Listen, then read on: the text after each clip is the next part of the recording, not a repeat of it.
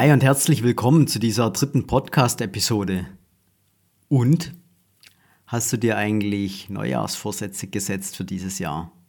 Vielleicht mehr Sport, weniger Alkohol, bessere Ernährung? Und wie läuft's bisher? Ich weiß, die Frage kommt äh, A ein wenig spät, ist immer gemein, aber ja, aus der Erfahrung zum, zu diesem, zum jetzigen Zeitpunkt sollten schon fast alle aufgegeben haben. Aber warum diese Neujahrsvorsätze überhaupt und warum klappen sie die meiste Zeit nicht? Ja, ist ja, das ist dir vielleicht auch schon mal aufgefallen. Ja, hast du vielleicht auch mal bemerkt, dass du dir für das neue Jahr Ziele setzt, neue Verhaltensweisen antrainieren willst, dir irgendein neues Hobby zulegen möchtest, aber das Ganze zwei Wochen hält, vielleicht sogar nur zwei Tage, vielleicht sogar zwei Monate. Aber warum nie langfristig? Warum ist das so? So, und wenn du hier jetzt bei mir gelandet bist, ja, in diesem Podcast, dann wird dir wahrscheinlich, wird es bei dir viel um das Thema Gesundheit gehen. Weil du vielleicht mit gesünderen Gewohnheiten irgendwie deine Gesundheit verbessern möchtest, weil du eine Autoimmunerkrankung hast und nicht äh, untätig zuschauen willst, was da mit dir abläuft und passiert.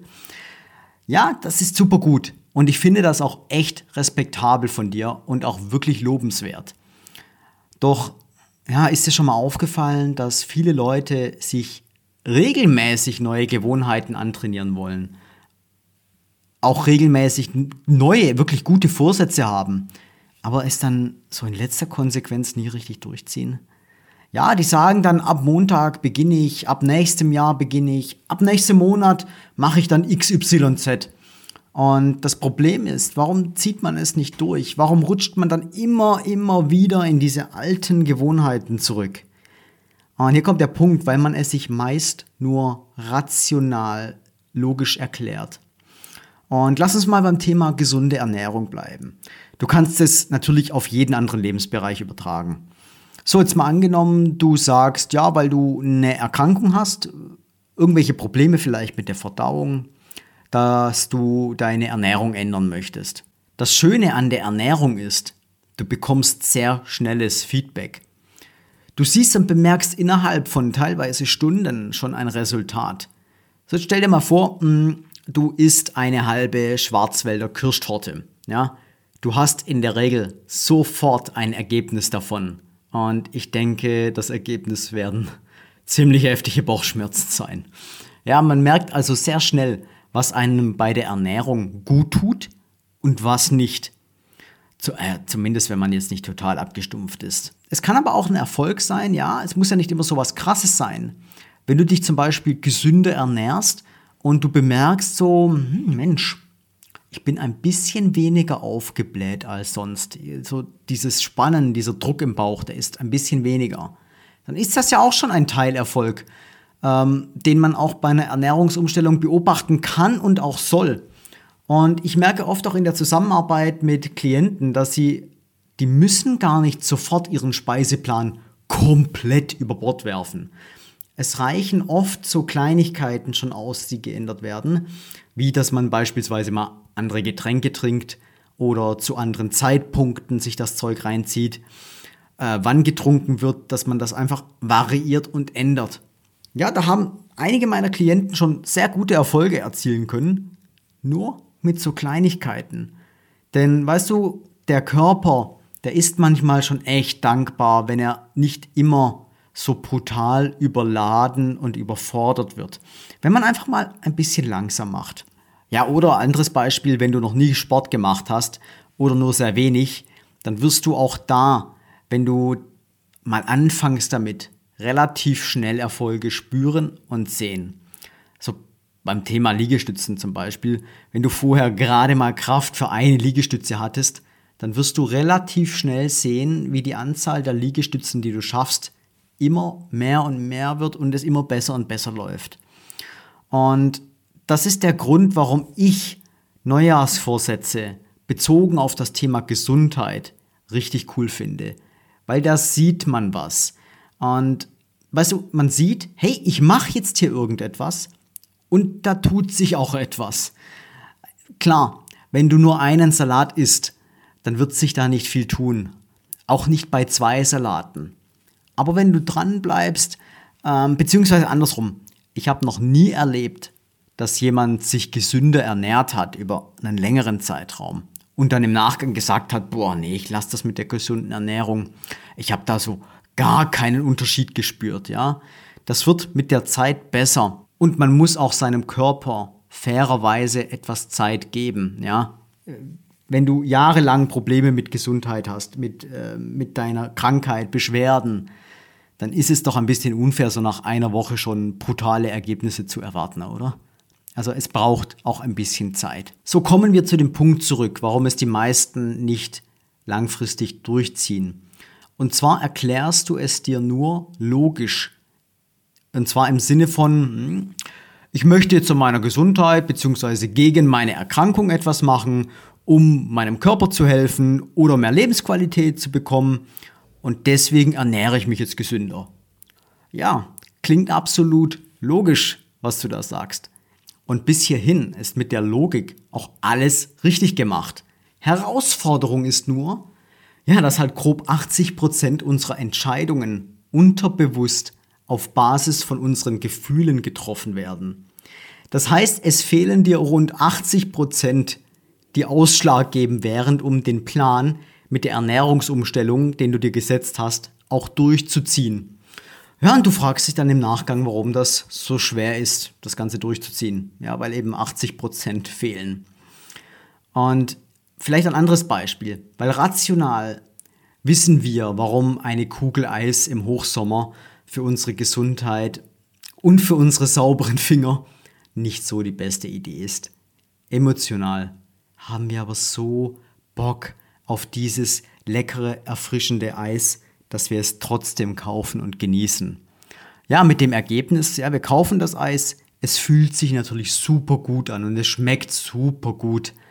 Ja, aber im Nachgang haben wir die verklebten Finger und noch das schlechte Gewissen, weil wir halt doch wieder eingeknickt sind.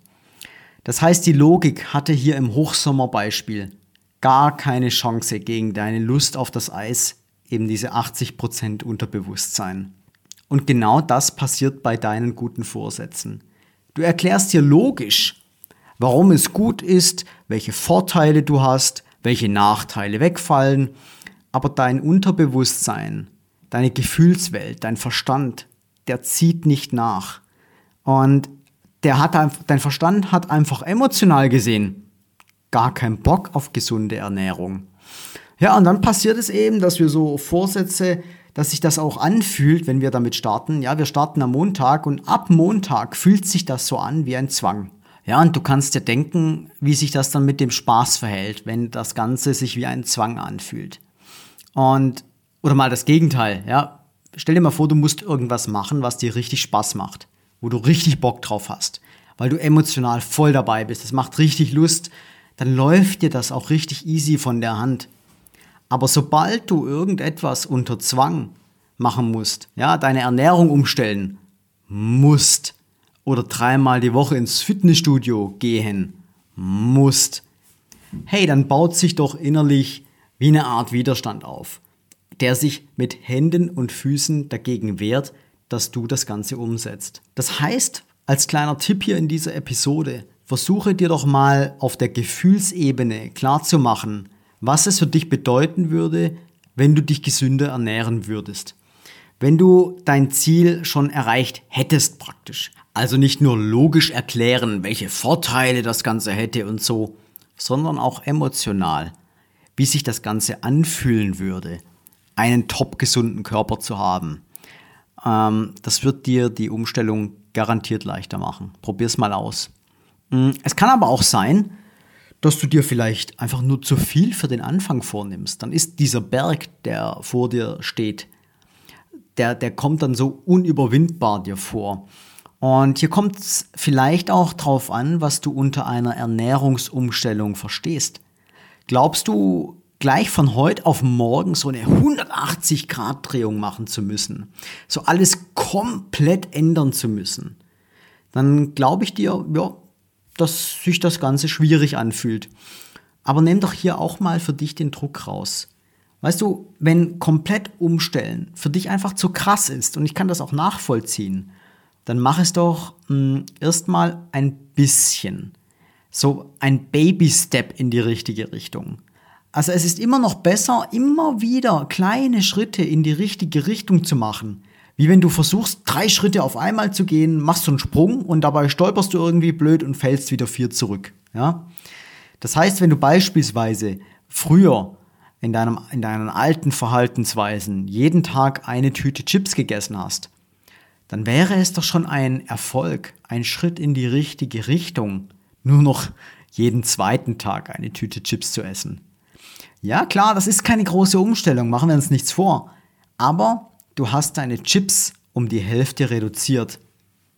Und ist das schaffbar? Ganz sicher. Bringt dich dieser Schritt um? Ich denke nicht. Und wenn das dann gut funktioniert, dann mach den nächsten Schritt und dann den nächsten. Und das ist im Übrigen auch genau die Art und Weise, wie ich mit meinen Klienten arbeite und denen helfe. Denn ich weiß, einen Plan, eine Gewohnheit einfach von heute auf morgen um 180 Grad zu drehen, das wird in den wenigsten Fällen umgesetzt, weil es so dermaßen viel Disziplin benötigt. Und daher lass es doch so sein und mach es einfach lieber in kleinen Schritten.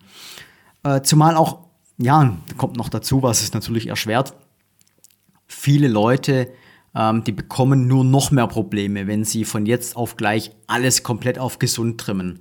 Das erlebe ich ganz, ganz oft, weil der Organismus einfach zu sehr gereizt ist. Der muss in Schritten das Ganze durchlaufen. Ja, und außerdem, klar, es gibt ja auch noch, auch noch die Möglichkeit, dass man im ersten Schritt die ungesunden Naschereien mit gesünderen Alternativen ersetzt. Gerade beim Thema Chips gebe ich meinen Klienten mehrere Möglichkeiten an die Hand, die sie anstelle von Chips verwenden können. Ja, oder Eis habe ich super Alternativen, wie man im, im, im Hochsommer gesündere Eisvarianten selber machen kann. Und so hast du praktisch trotzdem die Nascherei ohne das schlechte Gewissen. Und wenn auch du so ein paar gesündere Alternativen haben möchtest oder Unterstützung bei einer langsamen, nachhaltigen, aber individuellen Ernährungsumstellung haben möchtest, dann lade ich dich recht herzlich für ein kostenloses Beratungsgespräch bei mir ein. Geh einfach mal auf meine Seite www.marcelsauno.de, melde dich da für dein kostenloses Beratungsgespräch und in dem Gespräch schauen wir beide ganz entspannt, wo du gesundheitlich gerade stehst, wo du hin möchtest und wie ich dir da am besten helfen und unter die Arme greifen kann. Genau, vielen Dank fürs Einschalten zu dieser Episode. Ich hoffe, du konntest was für dich mitnehmen. Wir hören uns beim nächsten Mal. Dein Marcel. Mach's gut. Ciao.